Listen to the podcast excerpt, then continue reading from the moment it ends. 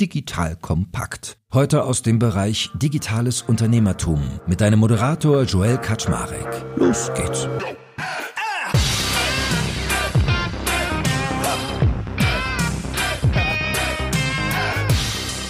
Hallo Leute, mein Name ist Joel Kaczmarek. Ich bin der Geschäftsführer von Digital Kompakt und heute widmen wir uns unserem Kopf und dem, was da drin so passiert. Denn ich habe mit der lieben Kimberly Breuer eine spannende Unternehmerin am Start, die mit Like-Minded eine mentale Gesundheitsplattform gegründet hat. Das heißt, ihre Mission ist ein Stück weit Unternehmen beizubringen, wie kümmert man sich eigentlich akkurat darum, dass es den eigenen Mitarbeitenden auch geistig gut geht. Sprich, das Stichwort der Stunde ist Mental Health. Und ich glaube, da ist ganz viel drin. Ich freue mich, wenn wir heute auch mal ein Stück weit Aufklärungsarbeit noch leisten können oder den Leuten auch zeigen, das ist durchaus flur- und salonfähig, was da passiert und sollte unbedingt auch mal Thema sein. Und bin sehr gespannt, was die liebe Kim da noch so zu erzählen hat. Also, that being said, Kim, moin moin, schön, dass du da bist. Hi Joel, freut mich ebenfalls. Gib uns mal ein Feeling für Like-Minded. Wie seid ihr denn eigentlich entstanden?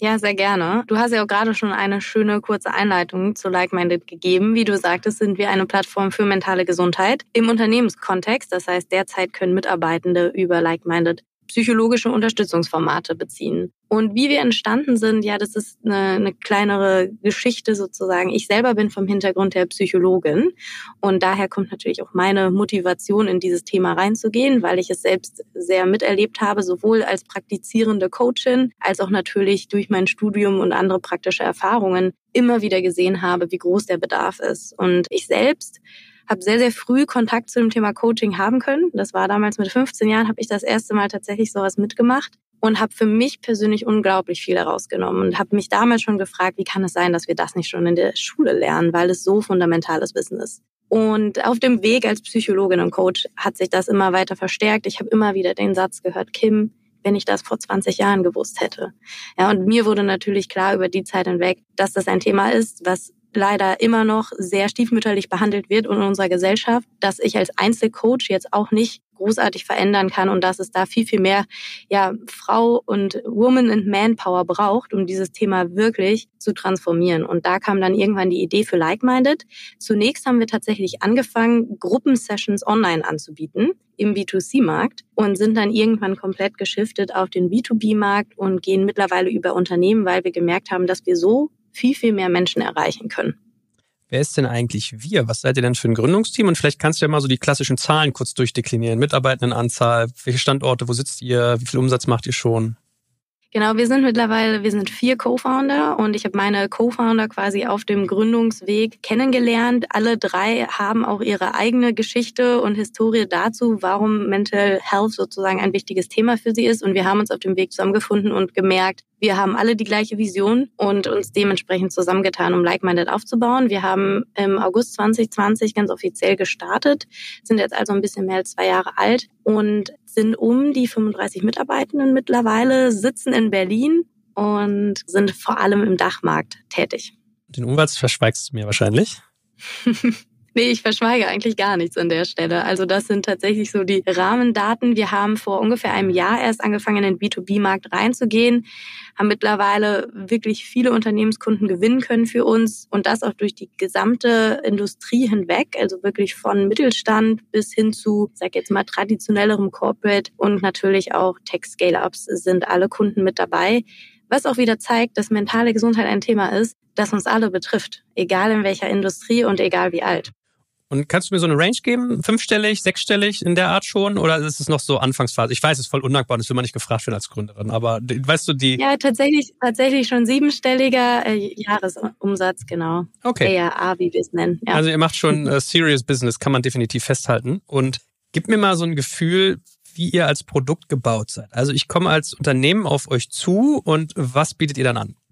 Also wir verstehen Like-Minded als eine Mental Health Solution und nicht nur als reines Benefit, da wir tatsächlich Teil der Gesundheitsstrategie in Unternehmen werden. Und das sieht folgendermaßen aus. Unternehmen kaufen quasi unsere Lösung ein und geben somit allen Mitarbeitenden in der Organisation Zugang zu unserer Plattform. Diese Plattform kann anonym genutzt werden von jedem einzelnen Mitarbeiter und auf dieser Plattform findet dann zunächst ein kleines Assessment statt. Dieses Assessment hilft der Person herauszufinden, wo stehe ich eigentlich gerade, was mein mentales Wohlbefinden angeht. Und dann geben wir auch erste Empfehlungen dafür, welche Formate genutzt werden können. Und hier wird spannend. Hier haben wir eben unterschiedliche Formate, die sich einmal in ihrer Intensität unterscheiden, als auch in der Anzahl an Personen involviert. Von Einzelgesprächen über Gruppenformate bis hin zu digitalen Übungen können unterschiedlichste Formate genutzt werden, auch in der Kombination, weil wir stark davon überzeugt sind, dass diese Kombination der Formate letztlich die effektivste Behandlung in Anführungszeichen ja und Möglichkeit zur Weiterentwicklung bietet. Wenn du sagst Gruppensessions, wie muss ich mir das dann vorstellen? Sind es dann Mitarbeitende aus einem Unternehmen, die in der Gruppe zusammenmischt oder nehmt ihr Mitarbeitende aus verschiedenen Unternehmen oder? Nee, es sind immer Mitarbeitende aus verschiedenen Unternehmen. Also man ist eigentlich komplett anonym, man kennt die anderen TeilnehmerInnen nicht. Man kann sich natürlich auch mit Kollegen zusammentun und dann gemeinsam für einen bestimmten Workshop anmelden. Man kann aber auch komplett anonym bleiben, wenn man möchte. Und wie ist es sonst so mit klassischen Therapeuten auch? Also gibt es auch so, dass man sagt, okay, ich kann mir da einfach eine Coaching buchen oder eine Psychotherapiestunde und ist es, sage ich mal, reglementiert so und so oft pro X oder ist es eine Flatrate? Es gibt meistens Pakete. Tatsächlich kaufen die meisten Arbeitgeber ähm, Pakete bei uns ein, sodass beispielsweise ein Mitarbeiter im Jahr um die zehn Sessions zur Verfügung hätte. Und diese zehn Sessions können dann beispielsweise Einzelsessions sein. Wenn die Person sagt, ich möchte es lieber kombinieren und ich mache zum Beispiel fünf Einzelsessions, dann gibt es mehr Gruppensessions, weil sozusagen eine Gruppensession weniger kostet als eine Einzelsession. Das heißt, ich kann für eine Einzelsession immer drei Gruppensessions mitmachen, so dass ich dadurch dann vielleicht sogar auf 15, 16, 20 Sessions komme insgesamt im Jahr.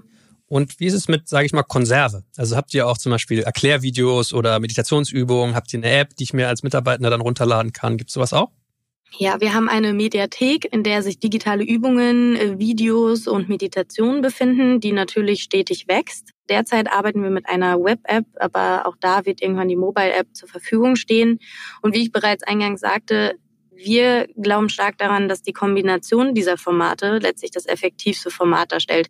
Das ist nicht nur ein Glaube, sondern A zeigt es auch die Forschung und B, ich habe ja selbst schon gesagt, ich habe auch als Coach gearbeitet. Am Ende sind die effektivsten Behandlungen jene, in denen man auch sozusagen seine Hausaufgaben macht und die bedeuten natürlich auch die Selbstarbeit, gewisse Aufgaben zu erledigen und nicht nur die Einzelsession als solche. Und jetzt muss ich dich mal ganz naiv fragen, wo fängt denn eigentlich Mental Health an und wo hört es auf? Weil der Klassiker ist, glaube ich, so Burnout, sich überarbeiten und Work-Life-Balance. Dann aber auch sowas wie psychische Erkrankungen. Also ich habe zum Beispiel gerade einen Podcast mit Christoph Werner aufgenommen. Ich war total baff, als der mir erzählt hat, seine Mutter hatte eine bipolare Störung und wie das sein ganzes Familienleben geprägt hat und wie das sich wiederum auf seine unternehmerische Karriere auswirkte. Und ich fand es ganz toll, weil er halt so oft darüber geredet hat und seine Learnings und seine Erfahrungen geteilt hat. Und das ist ja auch irgendwie Mental Health oder gibt ja noch zig andere, sag ich mal, psychologische Faktoren, bis hin zu vielleicht sogar sowas wie Sexismus am Arbeitsplatz, habe ich mich gefragt, weil ich finde, es macht auch was mit mentaler Gesundheit, wenn du dauernd abschätzige Kommentare kriegst oder dich in deinem Umfeld nicht sicher fühlst oder diskriminiert. Das heißt, wo fangt ihr denn an? Was ist denn so euer Package von wo bis wo das für euch geht? Jetzt kommt ein kleiner Werbespot.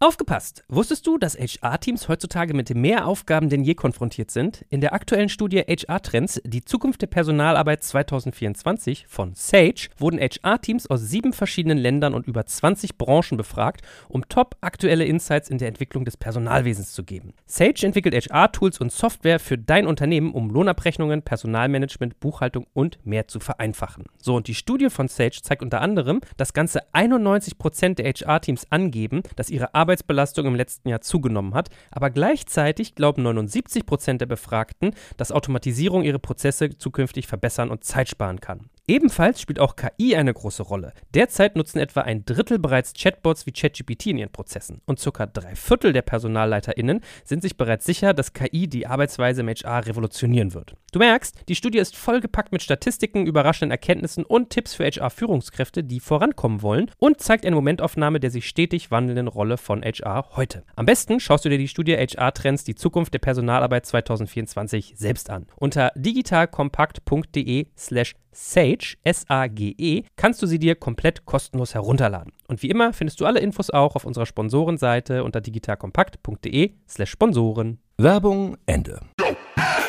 Ja, sehr gute Frage und werden wir auch tatsächlich häufiger gefragt und ich merke auch immer wieder, dass das immer noch ein großes Fragezeichen in unserer Gesellschaft ist und dass da einfach gar kein Verständnis für besteht oder wenig Verständnis, was genau Mental Health eigentlich bedeutet. Und ich würde das mal auf so eine Art Spektrum packen, das sozusagen von minus eins bis eins geht. Und wenn du mich fragst, betrifft Mental Health sozusagen uns alle und ist eigentlich immer gegenwärtig. Denn wir haben ja immer Emotionen Und mal geht es uns gut, mal haben wir gute Tage, mal haben wir schlechtere Tage und die können wir auch nicht ausstellen. Das heißt, Mental Health ist sowieso immer da. Jetzt ist nur die Frage, wann ist man eigentlich gesund, wann ist man glücklich und wann ist man wirklich nicht mehr gesund. Wenn wir dieses Spektrum von minus eins bis eins einmal anschauen, dann wäre quasi minus eins sehr stark ausgeprägte mentale Erkrankung, ja, wo wir von hoher Belastung sprechen und wirklich hoher pathologischer Erkrankung. Dann wäre die Null in der Mitte vielleicht so etwas wie, ja, ich bin mental gesund, grundsätzlich, ich bin nicht pathologisch, aber vielleicht bin ich auch nicht ganz glücklich. Und die Eins wäre dann wirklich der Moment, in dem es uns super gut geht, in dem wir gerade glücklich sind, alles in unserem Leben läuft und wir wirklich bei jedem Thema im Leben sagen, ich wüsste gerade nicht, was ich mehr verändern wollte. Und dieses Spektrum im Grunde können wir fast vollständig abdecken. Wobei wir ganz klar sagen, sobald es in den stark belasteten Bereich geht, wir an der Stelle immer weiterleiten würden an Offline-Psychotherapeuten. Was wir aber abdecken können, ist von milder Symptomatik bis hin zu, ich sage jetzt mal einfach persönlicher auch Weiterentwicklung. Und ich habe gerade eine Challenge im Leben, eine Herausforderung, die ich gerne lösen möchte. Ich möchte einfach noch mehr aus meinem Leben rausholen. Das heißt, der einzige Bereich, den wir nicht ganz abdecken, ist der ganz, ganz links, der bei minus eins oder minus 0,5 bis minus eins steht.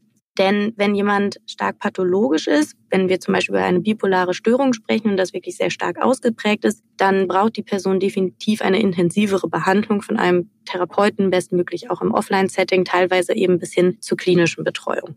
Also in einer Psychiatrie, in einer Klinik.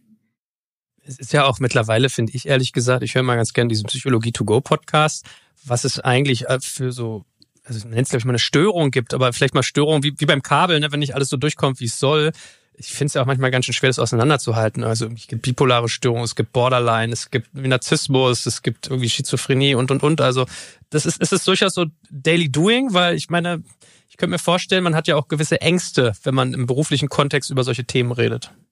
Also vielleicht auch nochmal ganz kurz dazu, weil das ist, glaube ich, auch noch nicht allen klar generell kann man alle psychologischen Störungsbilder auch wie ein Spektrum verstehen. Das bedeutet, wir alle befinden uns auf diesem Spektrum und die meisten von uns sind allerdings nicht im pathologischen Bereich. Das heißt aber nicht, dass es auch mal Phasen gibt im Leben, in denen wir beispielsweise im pathologischen Bereich sind. Es gibt auch zum Beispiel depressive Verstimmungen und Phasen, in denen wir laut Diagnostik rein theoretisch schon Symptomatik zeigen würden. Was aber nicht bedeutet, dass wir dann den Rest unseres Lebens depressiv sind, sondern dass wir wahrscheinlich auch wieder in den non-pathologischen Bereich gehen. Genauso ist es mit anderen Störungsbildern, beispielsweise auch Narzissmus ist ja so eine Trendkrankheit zurzeit. Jeder zweite von uns wird ja heute als Narzisst bezeichnet. Und auch da, auch das ist ein Spektrum. Wir alle haben narzisstische Züge in uns. Die Frage ist immer nur, ab wann wird es wirklich pathologisch und dementsprechend einschränkend im eigenen Leben. Ja. Das wollte ich nochmal kurz da hinzufügen. Ja, es beruhigt mich ja. Ich habe äh, mich mal über äh, Histrione, Persönlichkeitsstörungen weitergebildet, was, wo man, wenn man sich mal ein Bild vorstellt, hier so Jack Sparrow von Fluch der Karibik war so ein typisches Beispiel, so ein bisschen verhaltensauffällig und irgendwie ein bisschen dievenhaft und so. Hab ich gedacht, ja, da gibt es durchaus Elemente, wo ich mich wiedererkenne, aber das heißt doch nicht, dass man dann sozusagen in dem pathologischen Bereich ist. Okay, beruhigend. Okay. Und wie erlebst du so, sag ich mal, die Kommunikation dazu in der Geschäftswelt? Weil, wie wir es gerade schon thematisiert hatten, also A, ist es ja erstmal zu erkennen, dass man ein Problem hat, dann welches, dann was eine Lösung sein kann, dann es anzugehen. Aber das dann auch zu kommunizieren im Umfeld ist ja gar nicht immer so einfach. Und ich hätte jetzt, also meine Fantasie würde mir sagen, okay, mein Arbeitgeber hat bei der Kim was gebucht, ich kann da jetzt irgendwie so Sessions machen, aber ist das auch wirklich sicher? Oder gehen dann irgendwie die Leute dahin und mein Arbeitgeber weiß dann, was mich umtreibt? Werde ich dann ausgegrenzt? Werde ich verurteilt? Schlägt es nieder auf mich? Weißt du, was ich meine? Wie, wie ist denn so der Umgang damit?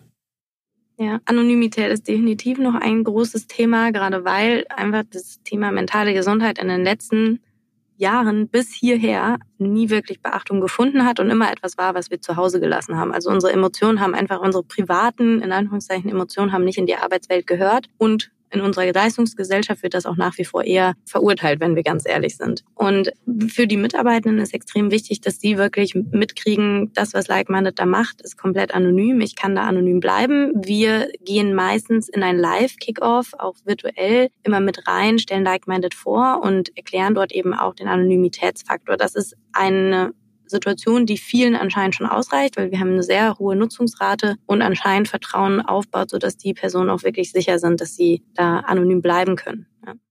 Wie nimmt die Arbeitgeberseite sowas auf? Also lauft ihr da offene Türen ein und es wird sozusagen sofort gekauft? So ja, habe ich verstanden, ROI ist klar, finde ich gut.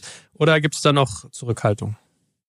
Also wir haben schon noch einiges an, ich sag mal, Edukationsarbeit vor uns. Es gibt solche und solche. Es gibt definitiv Early Adopter würde ich sie jetzt mal nennen, also diejenigen, die sich mit dem Thema schon selbst auseinandergesetzt haben und bereits große Fans sind. Meistens auch die UnternehmerInnen oder ManagerInnen, die selber schon Erfahrungen in dem Bereich, auch vielleicht negativer Natur gesammelt haben. Denen müssen wir nicht mehr viel erklären.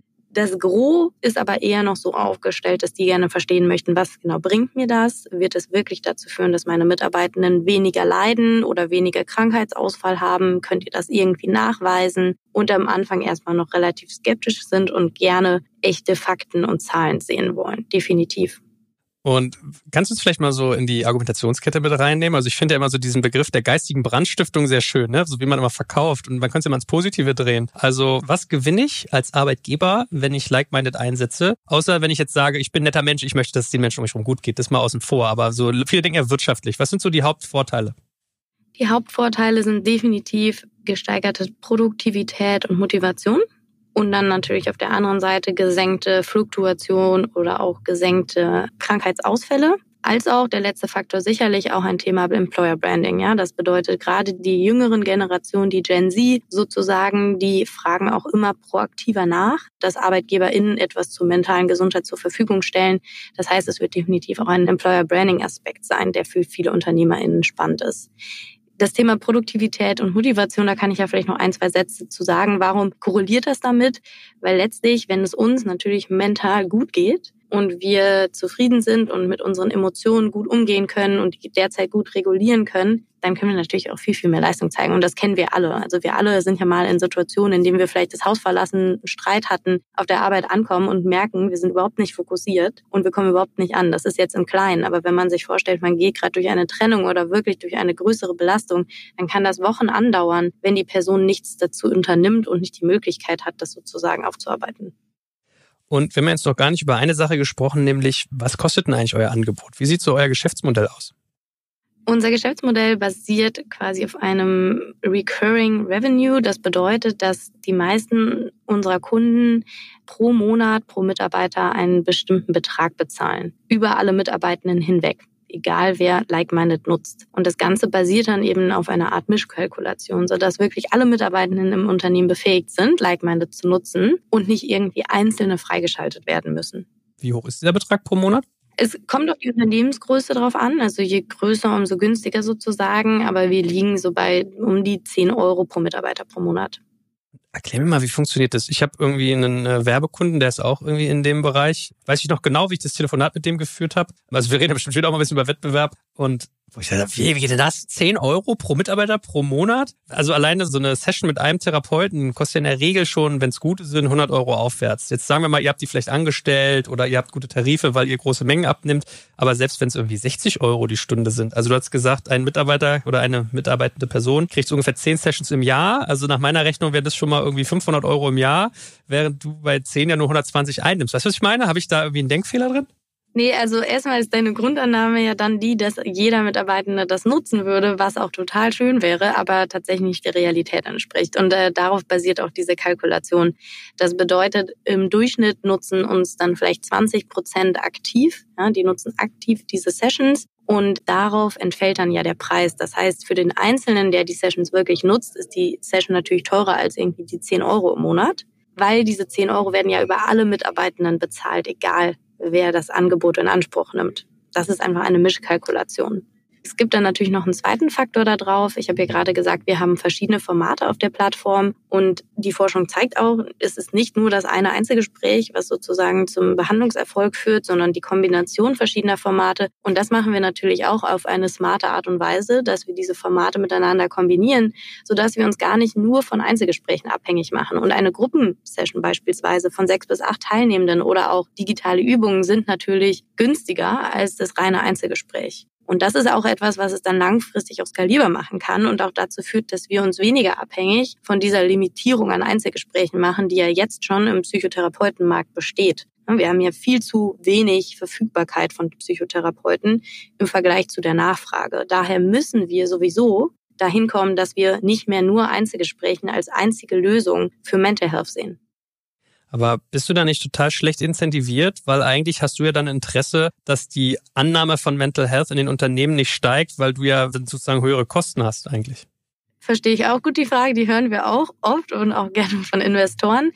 Es ist tatsächlich so, bis die Nutzungsrate so hoch ist, dass das quasi bei uns in einen negativen Kostenpunkt laufen würde, also wir quasi mehr Geld zahlen, als dass wir irgendwas daran verdienen, muss die Nutzung schon extrem hoch sein. Und dann muss ja auch noch gegeben sein, dass, ich weiß nicht, 70 Prozent in der Firma gerade alle ihr Paket zu 100 Prozent aufbrauchen. Und wenn du mich fragst, aus psychologischer Sicht gesehen, ist das sehr unwahrscheinlich. Denn, ich habe ja vorhin schon gesagt, wir haben Phasen im Leben.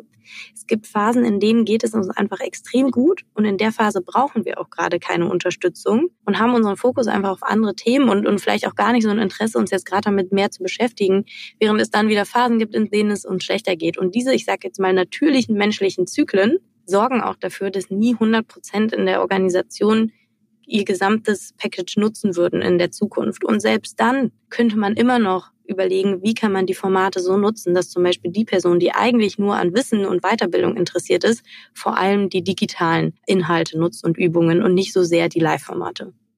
Okay, und kannst du mal ganz konkret Tipps geben? Gibt es so das kleine Einmaleins des Mental Health, was Unternehmen einsetzen können, um das zu balancieren? Also was tut man eigentlich so, um da gut aufgestellt zu sein? Also zum einen ein beliebter Satz, aber es ist tatsächlich so, fängt das Ganze natürlich immer bei dem Management an. Das heißt, ähm, leading by example, wenn es um das Thema mentale Gesundheit geht, je mehr natürlich das Management sich selber mit dem Thema auseinandersetzt, offen darüber spricht, auch selbst auf sich achtet umso schneller wird das Ganze auch in der Kultur landen. Das ist einfach die Realität. Und ich weiß, dass das viele ManagerInnen jetzt ungern hören, weil es natürlich auch eine Herausforderung ist. Ja, weil wir haben natürlich auch gestresste Zeiten und wir müssen uns irgendwie erstmal selber balancieren können. Und das ist gar nicht so einfach. Das ist der eine Teil. Der nächste ist definitiv eben solche externen Angebote hinzuzuziehen. Also den Mitarbeitenden Zugang zu solchen Plattformen wie Like-Minded zu geben, vielleicht auch weitere Edukationsveranstaltungen durchzuführen, einfach das Thema schrittweise immer mehr in der Kultur zu etablieren und darüber zu informieren.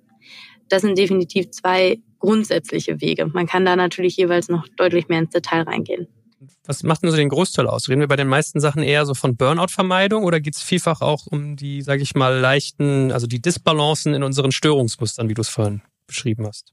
Du meinst jetzt bei der individuellen Person, was die Themen sind? Also hast du so eine Statistik, dass du sagst, 40 Prozent der bei uns abgerufenen Inhalte oder in Anspruch genommenen Sessions drehen sich um Arbeitsbelastung, Work-Life-Balance, sozusagen Burnout-Vermeidung und, weiß ich nicht, 35 Prozent um äh, wirklich schon latent pathologische, psychologische Erkrankungen oder kann man das gar nicht so sagen?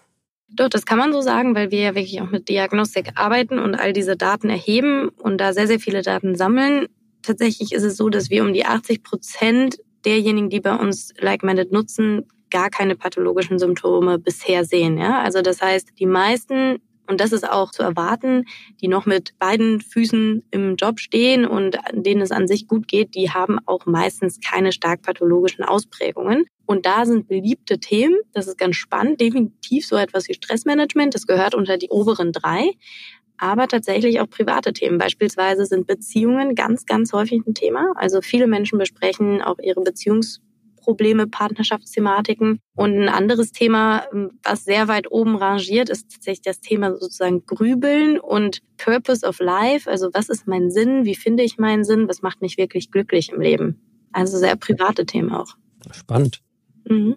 Und jetzt habe ich verstanden, was du sagst. Der typische Leitsatz, der Fisch stinkt vom Kopf her. Man muss das vorleben, man muss quasi sensibilisieren, achtsam drauf machen. Aber gibt es trotzdem so Hausaufgaben, die jedes Unternehmen umsetzen kann, dass du zum Beispiel sagst, weiß ich nicht, keine Überstunden oder E-Mail-Erreichbarkeit am Wochenende sollte abgedreht werden oder Coachings sind regelmäßig wichtig oder Gespräche führen über Erwartungen, über Wünsche, über Ziele. Weißt du, was ich meine? Gibt es da so noch so richtig konkrete Faktoren?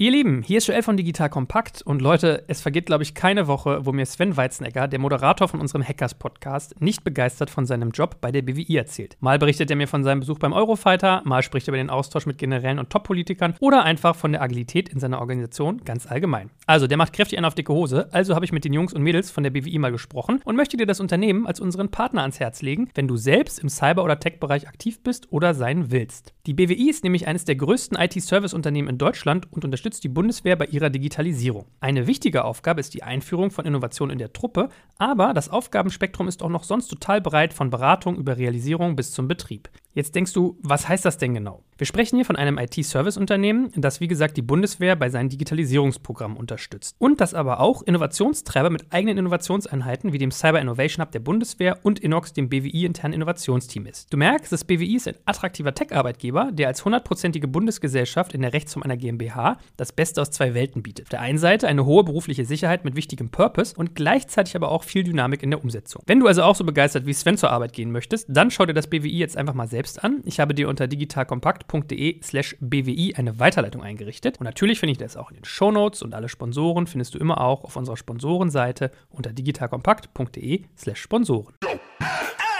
Definitiv. Also zum einen die Haltung gegenüber Arbeit, ja, die Einstellung gegenüber Arbeit sollte jede Unternehmerin, jeder Unternehmer für sich einmal hinterfragen und überdenken. Denn wenn ich als Manager immer noch auf dem Standpunkt stehe, nur wer hart arbeitet, kann viel leisten und das sozusagen meine, meine Grundhaltung gegenüber Arbeit ist, werde ich eine Kultur schaffen, in der die Menschen viel arbeiten und viel Druck verspüren, was definitiv negativ ist für unser mentales Wohlbefinden.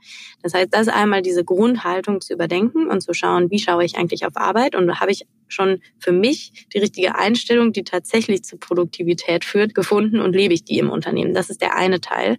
Das nächste ist ganz klar diese Themen, die du angesprochen hast natürlich auch darauf zu achten, dass eine gewisse Work-Life-Balance besteht, dass Mitarbeitende, wenn sie im Urlaub sind, auch wirklich im Urlaub sein können, dass nach gewissen Arbeitszeiten vielleicht Nachrichten wie im Slack und wie auch immer gescheduled werden auf den nächsten Tag. Das hört sich anstrengend an im ersten Moment, macht aber einen riesigen Unterschied, weil so gibt man wirklich jedem den Raum, den er braucht, um auch abzuschalten und nicht immer dauerhaft on zu sein. Und da kann jedes Unternehmen ja für sich mal schauen, was sind denn so die Regeln, die wir gemeinsam dafür aufstellen. Und als nächstes definitiv auch das Thema, vielleicht sogar schon im Onboarding zu adressieren, aber auch in Feedbackgesprächen sogenannte Mental Check-ins zu machen. Also eine Kultur zu kreieren, in denen wir uns gegenseitig fragen, wie geht es uns eigentlich gerade? Wie geht es dir wirklich? Und gibt es etwas, das du brauchst, damit du wieder bei 100 Prozent bist oder deine 100 Prozent halten kannst? Wo stehst du da derzeit? Also diese Check-ins auch tatsächlich zu machen und einen ja, sicheren Rahmen zu kreieren, in dem die Mitarbeitenden sich trauen, darüber zu sprechen. Wo wir wieder bei der Haltung sind. Wie schaue ich eigentlich auf das Thema? Ist es eigentlich so, dass durch Remote Work, die ganzen Folgen von Corona, das nochmal massiv zugenommen hat? Weil ich glaube, der Mensch ist ein soziales Tier, der Mensch ist ein Herdentier. Und zwar feiern immer alle, dass sie so viel schaffen und doch ihr Privatleben jetzt so gut in die Arbeit einklinken können. Aber die Erfahrung hat ja eigentlich gezeigt, dass man viel, viel mehr arbeitet und sich so detached, also so abgekoppelt fühlt von anderen Menschen. War das so ein Booster in die negative Richtung für Mental Health? Also es ist ja total spannend, was in Corona passiert ist, weil ja die ersten Monate schien es ja so, als wären alle extrem glücklich über die Remote-Möglichkeit, weil alle plötzlich das Gefühl hatten, viel mehr Eigenbestimmung, Autonomie zu haben, selber zu entscheiden, wann sie sich an den Laptop setzen, wie sie sich dran setzen. Und das hat sich ja dann doch relativ schnell gewandelt, weil die negativen Konsequenzen oder die Downsides dessen einfach erst mit der Zeit sichtbar geworden sind. Die sind nämlich genau die, die du genannt hast. Isolierung. Denn soziales Supportsystem ist einer der größten Kompensationsmechanismen für Stress. Das heißt, die soziale Interaktion mit dem Team zusammen zu sein, zwischendurch mit denen zu sprechen, kann Stress reduzieren, ist ja komplett weggefallen. Und auch diese Trennung zwischen Privat- und Arbeitsleben, die einfach nicht mehr vorhanden ist, weil ich mein Zuhause gar nicht mehr verlasse und rein theoretisch den Laptop mit ins Bett nehme. Und das sind zwei Faktoren, die einfach gebraucht haben, bis sozusagen erkannt wurde, dass das fehlt. Das wusste natürlich am Anfang so gesehen keiner und hat auch erstmal bei sich nicht gespürt. Und das ist etwas, was jetzt immer bewusster wird und was ja auch schon dazu führt, dass mehr Menschen wieder zurück ins Office kehren, weil sie für sich merken, okay, das kann irgendwie auch noch nicht das Wahre sein.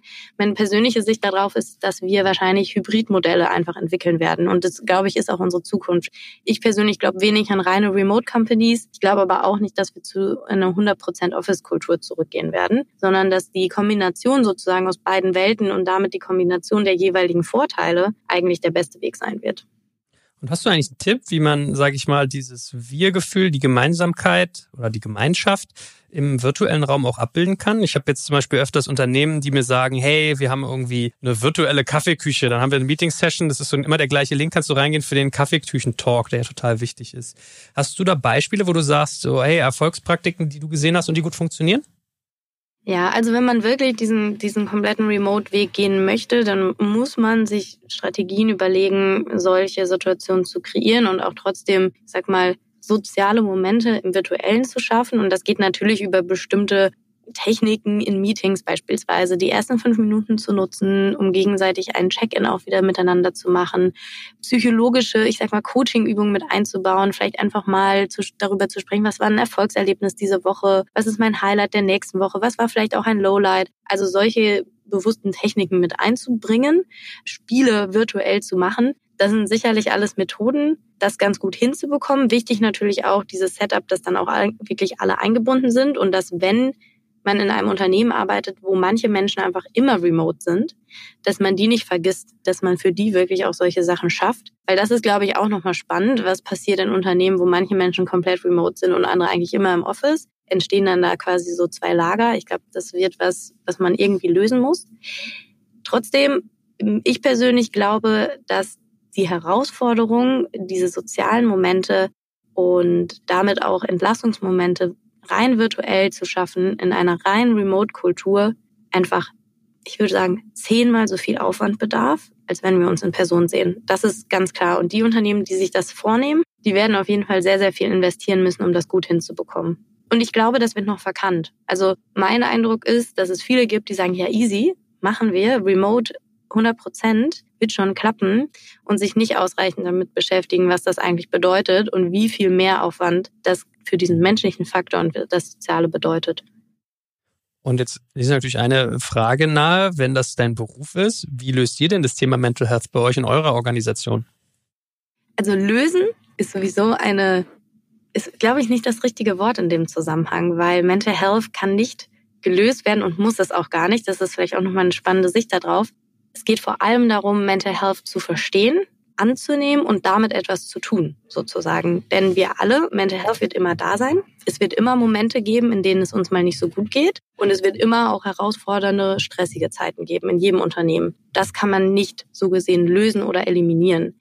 Das, was man allerdings tun kann, ist, das Thema wirklich zu sich zu holen, in das Unternehmen zu holen, das Thema zu adressieren, das zu etwas zu machen, was dann irgendwann jeder verstanden hat. Einmal als Organisation und Kultur sowie auch als Individuum. Und dazu gehören beispielsweise, dass wir natürlich viel darüber informieren, viel Education über mentale Gesundheit machen. Unsere Mitarbeitenden haben selber 100 Prozent Zugang zu unserer Plattform können all unsere Formate nutzen. Es gibt im Onboarding einen Teil, in dem wir über mentale Gesundheit sprechen, in dem wir darüber informieren. Beispielsweise mache ich teilweise auch Onboardings dazu, wo ich darüber spreche, was bedeutet eigentlich mentale Gesundheit, dieses Spektrum vorstelle. Dann sprechen wir darüber, wie leben wir das bei Like-Minded. Und wir haben auch wirklich Räume geschaffen, in denen über Emotionen und unser mentales Wohlbefinden gesprochen wird. Beispielsweise gibt es einmal im Monat einen Circle, in dem sich alle, die Lust haben, zusammensetzen und wirklich eine Stunde lang nur darüber sprechen, wie es ihnen derzeit geht und sich austauschen und sich gegenseitig supporten, wie eine Art, ich sag mal, Selbsthilfegruppe. Also diese Gruppenformate, an die wir so glauben, die leben wir auch selbst bei uns. Und das ist meiner Meinung nach der einzige Weg, um mentale Gesundheit, Mental Health wirklich zu etablieren, indem wir anfangen, dieses Thema endlich zu beleuchten, darüber zu informieren und die Einzelnen darin bestärken und befähigen, mit ihrer mentalen Gesundheit lernen, umzugehen. Wie sieht denn so dein typischer Arbeitstag aus? Wann fängst du an? Wie viele Stunden arbeitest du? Das, auch, das kann man gar nicht immer so genau sagen. Gefühlt passiert an einem Tag eine Woche oder drei Wochen manchmal auch. Es ist sehr unterschiedlich, meine Tage, aber meistens starte ich gegen neun und das ist beispielsweise auch etwas, ich nehme mir immer morgens zwischen sieben bis neun Uhr komplett Zeit für mich. Und das ist etwas, was ich auch in der Organisation in einem ganzen Team kommuniziere. Jeder weiß, dass ich morgens von sieben bis neun meine Zeit habe, in der ich zum Beispiel meditiere und meinen Sport mache, weil das brauche ich, um nicht verrückt zu werden und mit meinem Stress und meinem Workload richtig gut umzugehen. Und dann ist es unterschiedlich. Natürlich gibt es Abende, an denen ich länger arbeite. Dann gibt es aber auch Abende, an denen ich Zeit habe und mal mit Freunden ein Dinner mache. Also das ist so und so. Und da achten wir auch sehr bei uns selber drauf, dass wir da in gewisser Weise in Balance bleiben und uns gegenseitig auch den Rücken frei halten. Weil die meisten UnternehmerInnen, die ich so kenne, da heißt es meistens, ich fange so um neun Uhr an zu arbeiten und dann bis 19 Uhr dann Kinder ins Bett bringen oder wenn man vielleicht noch Single ist, dann bis 23 Uhr. Und da bist du ja ganz stark in diesen Burnout-Fallen drin. Das heißt, vielleicht hast du ja auch aus der Eigensicht noch mal so ein paar Tipps, wie du dich, sage ich mal, sane hältst, also geistig gesund. Definitiv. Und, und da muss ich dazu sagen, gerade in unserer Gründerbubble ist es auch immer noch so ein stigmatisiertes Thema, weil Working Hard extrem gefeiert wird. Ähm, ich sage nur Stichwort Elon Musk, der in unserer Bubble auch irgendwie als großer Unternehmer immer wieder dargestellt wird und wir alle kennen seine Einstellung und Sichtweise auf Arbeit und wenn du mich fragst, ist das auch immer noch die Haltung, die in der ganzen Gründer- und Unternehmerbubble gelebt wird. Daher glaube ich auch fast, dass du vielleicht in den seltensten Fällen ehrliche Antworten auf diese Frage bekommst. Weil selbst wenn sich jemand mal mehr Zeit rausnehmen würde, würde er oder sie das vielleicht gar nicht öffentlich kundtun weil das könnte ja bedeuten, dass sie nicht, dass er oder sie nicht hart genug arbeitet. Also ich glaube, gerade in dieser Bubble müssen wir noch sehr, sehr viel daran arbeiten, anders mit dem Thema umzugehen. Und gleichzeitig ist es natürlich so, dass das Unternehmerdasein einfach viel von einem abverlangt.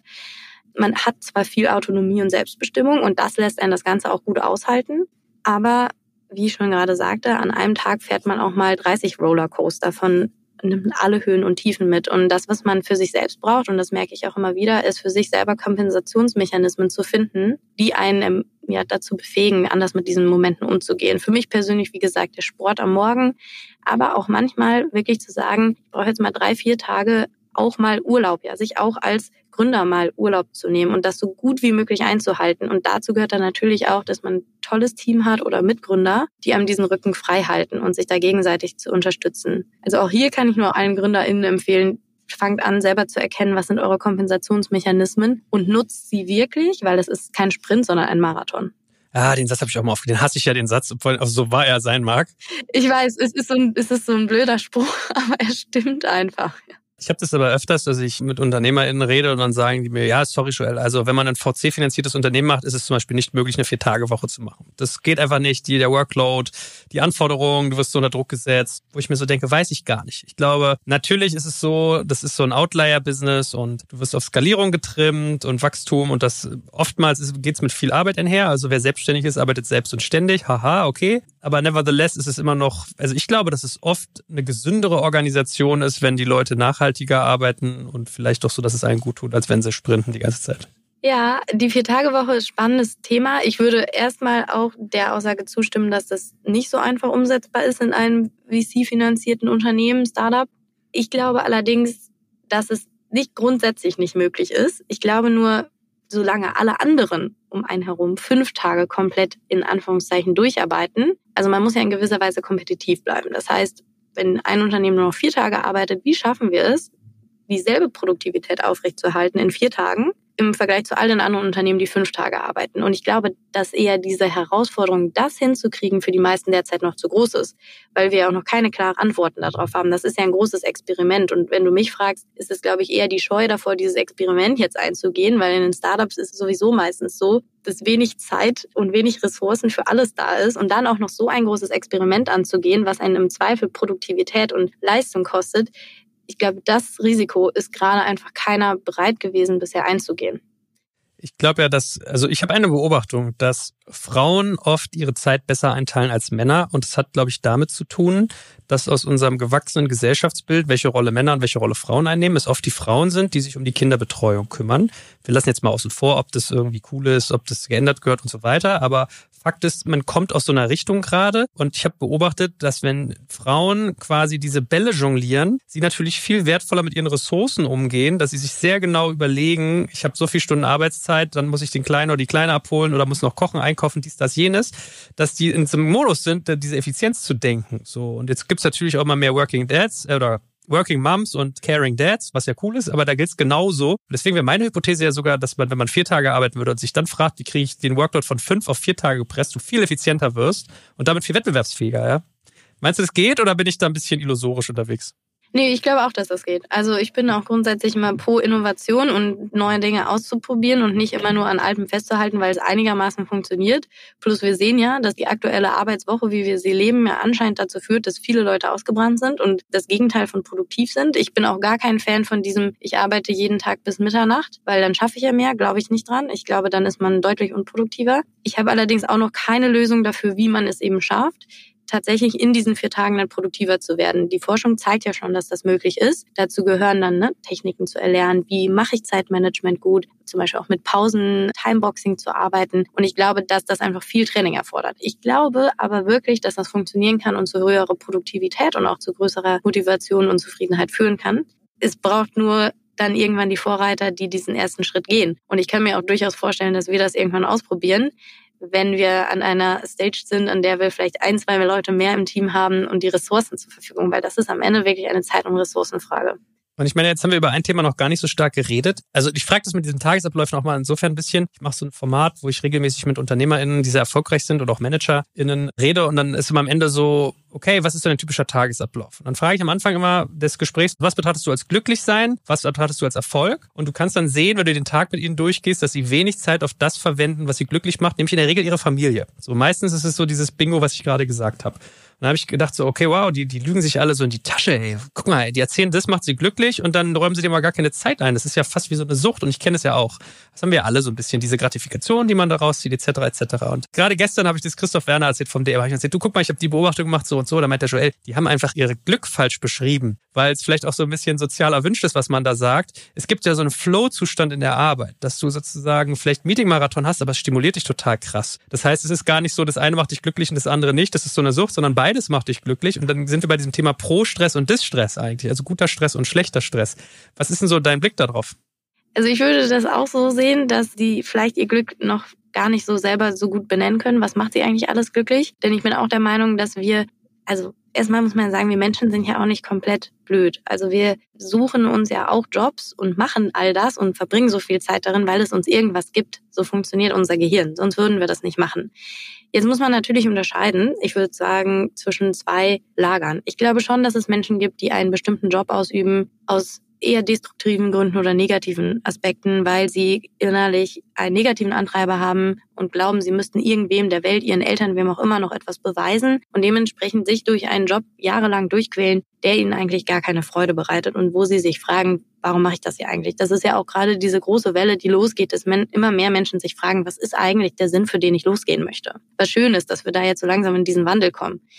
Ich glaube, es gibt auch ein großes Lager an Menschen, die wirklich einen Job machen, der ihnen auch eigentlich Spaß macht. Und in diesem Job finden wir auch Erfüllung, weil wir uns gebraucht fühlen, weil wir den Eindruck haben, dass wir mit unserem Tun etwas bewirken können. Ja, auch das Thema Selbstwirksamkeit ist für einen Menschen ganz, ganz wichtig, um Motivation zu fühlen und Zufriedenheit zu empfinden. Und dieser Punkt, dass sie vielleicht mit ihrem Job etwas erfüllen, einem Sinn folgen und nachgehen, der ihnen Freude bereitet. Und dementsprechend kann man definitiv im Job und auf der Arbeit und auch in Meetings und auch wenn ich am Laptop sitze, extrem viel Freude verspüren. Wenn ich für mich eben schon herausgefunden habe, was sind eigentlich die Dinge, die mich glücklich machen? Was ist der Sinn, für den ich arbeiten möchte? Wodurch kann ich besonders gut wirken? Kenne ich eigentlich meine Stärken? Kann ich die jeden Tag zeigen und einbringen in dem Job, den ich mache? Und natürlich ist Familie und Freunde sehen, das ist auch ein großer Teil, der uns glücklich macht und trotzdem eben auch nur ein Teil. Also ich glaube, es ist wie so ein Kuchen, der aus verschiedenen Kuchenstücken besteht, der dann unser Glück letztlich definiert und unsere Zufriedenheit. Ich glaube, es gibt so verschiedene Stichworte wahrscheinlich. Äh, Wirksamkeit spüren, Purpose haben, in Resonanz gehen. Ich glaube, das sind alles so Faktoren. Und vielleicht als letzte Frage an dich noch. Wir lassen mal heute das Bingo weg mit, wie finanziert ihr euch, wie macht ihr Marketing? Wir sind halt mal nicht so auf der Zahlensachebene, sondern mal auf der Input-Ebene. Was wären so deine abschließenden drei Tipps, wenn Menschen sich mit dem Thema Mental Health beschäftigen möchten, gerade auch wenn es Führungskräfte sind? Was würdest du so als drei Sachen noch mit auf den Weg geben, wenn man gerade den ersten Schritt geht? Also Tipp Nummer eins sozusagen zum Einstieg.